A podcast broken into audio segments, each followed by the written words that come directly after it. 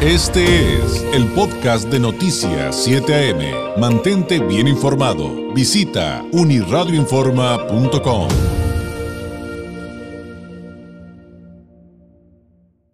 Le agradezco enormemente al doctor José Franco, astrofísico del Instituto de Astronomía de la UNAM, licenciado en física por la UNAM, con maestría y doctorado en astrofísica por la Universidad de Wisconsin-Madison, investigador. Fue presidente de la Academia Mexicana de Ciencias, director de la Dirección General de Divulgación de Ciencias de la UNAM, coordinador del Foro Consultivo Científico y Tecnológico. Eh, tiene un amplio perfil desde la ciencia, desde la investigación, la docencia, la gestión institucional, la promoción de proyectos científicos eh, ha sido reconocido eh, con varios premios a nivel nacional e internacional. Que nos tome la llamada. Doctor Franco, gracias por su tiempo. Muy buenos días. Muy buenos días, David. Feliz año y este aquí a tus órdenes, con mucho gusto. Gracias, gracias. Eh, además, pues un, gran divulgador de la ciencia, el, doctor Franco. doctor, mire, yo le quiero preguntar qué fue lo que pasó con el proyecto Colmena y por qué no llegará a la Luna, pero creo que para llegar a ese punto tendremos que explicar en qué consiste eh, este proyecto, eh, eh, que, además es, es, importantísimo en tanto a que fue la primera misión lunar mexicana, según nos explicaban. Así es. Mira, mira, México tuvo una Comisión Nacional del Espacio Exterior en la década de los 60, un poco después de que se lanzó el primer Sputnik por la Unión Soviética, eh, México creó esta Comisión de, Nacional del Espacio Exterior y esa comisión funcionó durante 15 años, de 1962 a 1977, en donde se desarrollaron cohetes, México lanzó cohetes en aquella época, hizo plataformas móviles para el lanzamiento de los cohetes y desafortunadamente en 1977 fue desmantelada la comisión. De entonces a la fecha, pues no ha habido un esfuerzo federal para retomar el trabajo de desarrollo espacial en nuestro país. Quien lo ha mantenido a, lo largo de todo este tiempo es la UNAM. Eh, la UNAM en la década de los 60 también creó un departamento del espacio exterior en el Instituto de Geofísica, el cual sigue funcionando, pero este departamento pues está dedicado más bien a la investigación de las condiciones en el espacio exterior y no ha trabajado en desarrollo espacial. Eso lo hizo en su momento el Programa Universitario de Investigación y Desarrollo Espacial en la década de los noventas del siglo pasado. Y eh, fue bastante eh, el trabajo que se hizo, pues, tuvo un cierto éxito y se hizo un nanosatélite que fue lanzado por un cohete desde Rusia. Eh, esto fue en los noventas del siglo pasado y de entonces a la fecha pues no ha habido gran cosa hasta que hace unos 10 años el Instituto de Ciencias Nucleares de la UNAM desarrolló un laboratorio para hacer innovación en trabajos del espacio, lo cual eh, el cual ha sido bastante exitoso porque el titular, el, la cabeza de este grupo, el doctor Gustavo Medina Tanco, puso en 2021 un nanosatélite en órbita desde una plataforma en la India. Un cohete indio puso este nanosatélite en órbita y posteriormente cuando México formó, firmó eh, para firmó para ser parte del proyecto Artemisa que va a regresar a la Luna, se empezaron a desarrollar proyectos para mandar algún alguna propuesta a la Luna. Y lo que hizo este laboratorio de ciencia en ciencias nucleares fue hacer la propuesta de mandar unos pequeños robots a la Luna para que exploraran la superficie lunar y en un futuro no muy lejano se pudiera pensar en hacer minería en la Luna y minería en, eh, en asteroides. Entonces, el proyecto Colmena nace como un proyecto eh, cobijado por el proyecto Artemisa, que es un proyecto bastante ambicioso para regresar seres humanos a la Luna, eh, el, proyecto Colmena pues está pensado como un paso eh, anterior al, al mandar seres humanos y generar una base en la Luna. Entonces, este, este proyecto es para explorar la superficie lunar y en su momento desarrollar minería en, en la superficie lunar. Este proyecto, por supuesto, tuvo una serie de modificaciones a lo largo del tiempo después de que se fue después de que fue aprobado y se hicieron eh, unos robots miniatura los más pequeños que se han hecho para trabajar en el espacio. Entonces pues hay un par de hitos muy muy importantes. Uno es el de los eh, no no es posible llamarlos nanorobots porque son bastante más grandes que un nanómetro pero son micro robots que eh, serían los primeros que se lanzan al espacio. Y segundo sería la primera, la primera, este, eh, el primer programa de, de, México hacia la Luna y no solamente de México, sino de toda Latinoamérica. Perdón por extenderme, David, pero no, no, no, pero creo que creo que da un contexto muy claro de lo que están haciendo en México eh, actualmente en materia de, de, de ciencia eh, dedicada al espacio aunque eh, según si lo entendí bien, doctor, este, son temas distintos, porque justamente a principios de esta semana nos tocaba escuchar acerca de la participación de México eh, en medio de las discusiones de si la misión que iba a la Luna iba a poder tener un alunizaje, digámoslo así, suave, ¿no? Que era lo que estaban discutiendo, lo cual no se iba a poder lograr, que es diferente a lo que pasó, entiendo, con el proyecto Colmena. Mira, eh, lo que pasa es que la nave que fue lanzada hacia la Luna. Es una nave que se llama Peregrino, es una nave que fue eh, financiada por la NASA y le dio la estafeta para que la construyera a una compañía privada llamada Astrobotics que está en Pittsburgh.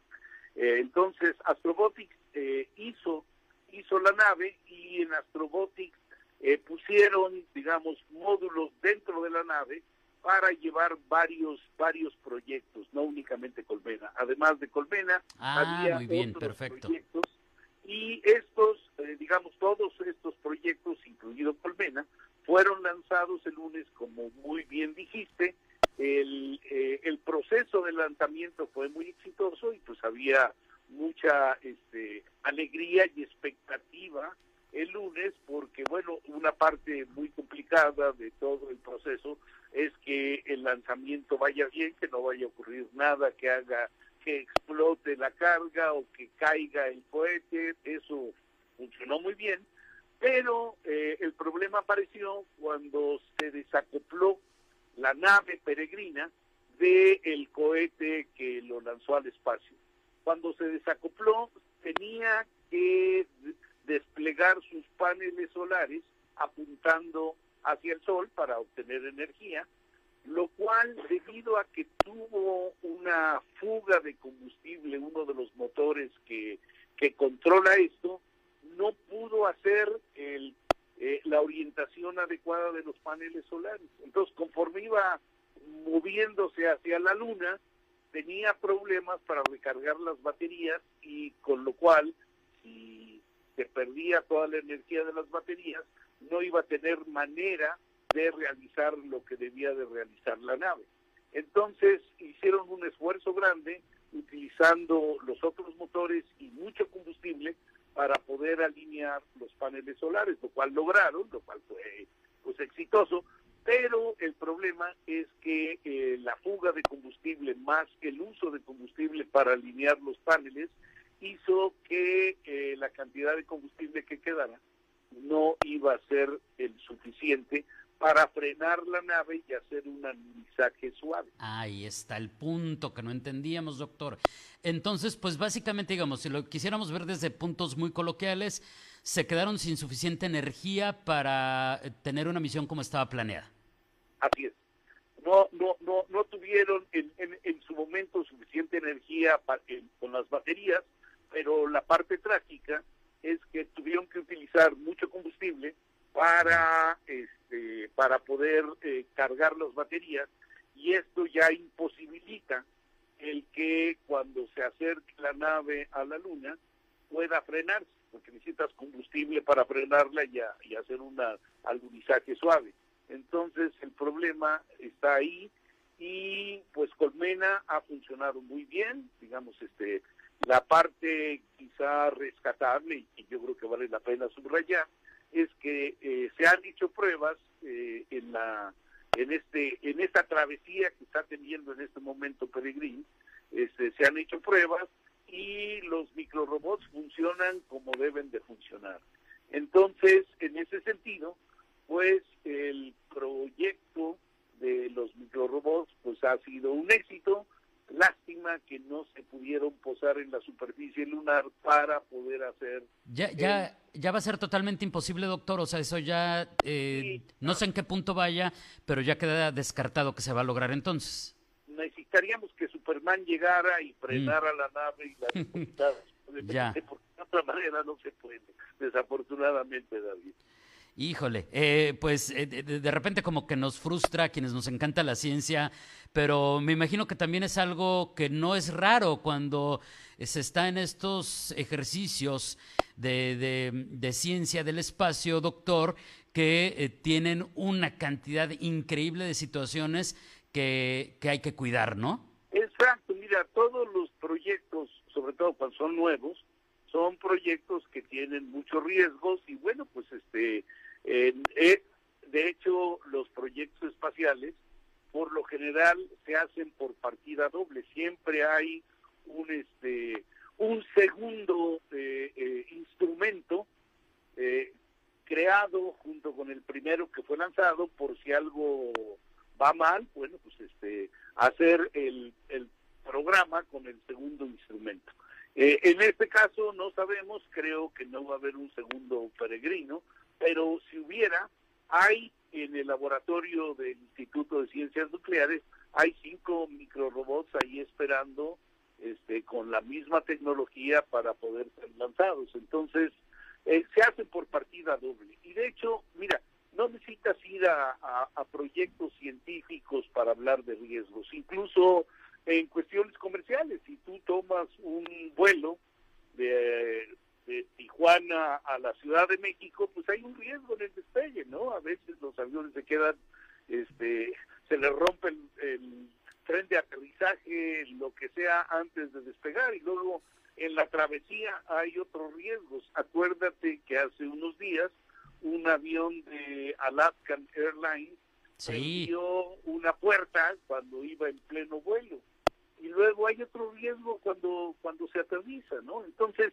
eh, los riesgos están por todos lados, incluso en proyectos comerciales, pero como bien dijiste, los riesgos son aún mayores y desconocidos muchas veces cuando uno está hablando de proyectos científicos. No, sí, y en, y, en zonas de las que seguimos aprendiendo y de las que sabemos casi nada, eh, lo cual eh, me parece apasionante, doctor. Ahora, em, pregunta que raya más en, en, lo curioso que en lo, de, que en lo del tema que estamos tratando de hoy con Peregrino y el proyecto Colmena.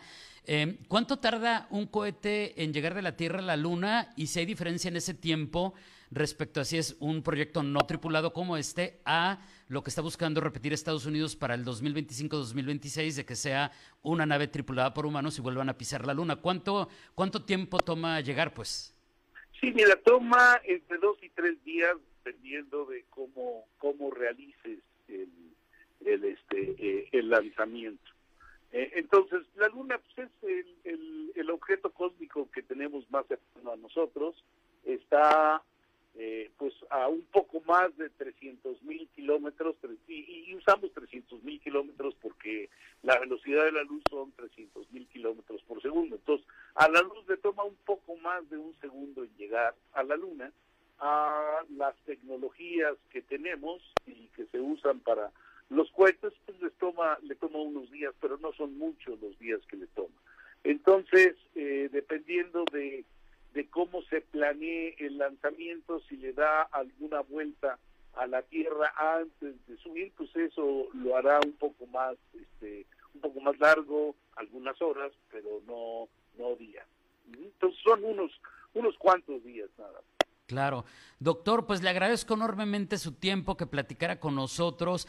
Digo, evidentemente, pues ya sabe cómo es esto de la radio y la televisión. Apenas tenemos unos minutos para temas que son tan apasionantes que podremos dedicarle aquí todo el día. Pero eh, algo, algo que nos eh, quiere decir antes de despedirnos, algo a manera de conclusión o a lo mejor algo que sea importante decir y que no hayamos tratado todavía. Pues mira, yo creo que el mensaje, eh, el mensaje es claro. En México tenemos eh, cuerpos de investigadores haciendo tanto investigación básica como desarrollo de tecnología que son son muy buenos y son este están a la par de los mejores del mundo. Entonces ha sido una tragedia que en los últimos años haya habido tan poco apoyo, tan poco financiamiento para la ciencia básica y nosotros esperamos fervientemente que en un futuro esto cambie y que se utilice a la ciencia, a la tecnología, al conocimiento, pues como una herramienta fundamental para la toma de decisiones y para el futuro del país. Doctor, muchísimas gracias, un abrazo. Pues el abrazo para ti, para todo tu equipo, muchísimas gracias por, por el tiempo que le dedicaste a este a este punto de vista que, que la verdad a todas las gentes que estamos trabajando en, eh, en investigación nos parece fundamental el, el mandar estos mensajes al público. Gracias, doctor. Un saludo desde Tijuana. Buen día, buen jueves. Hasta luego, buen día, chao. Es el doctor José Franco, astrofísico del Instituto de Astronomía de la UNAM, pues ya explicándonos muy a detalle todo lo que pasó con el proyecto Colmena y lo de la nave peregrino que iba a la Luna y lo que finalmente sucedió. Este fue el podcast de Noticias 7am. Mantente bien informado. Visita unirradioinforma.com.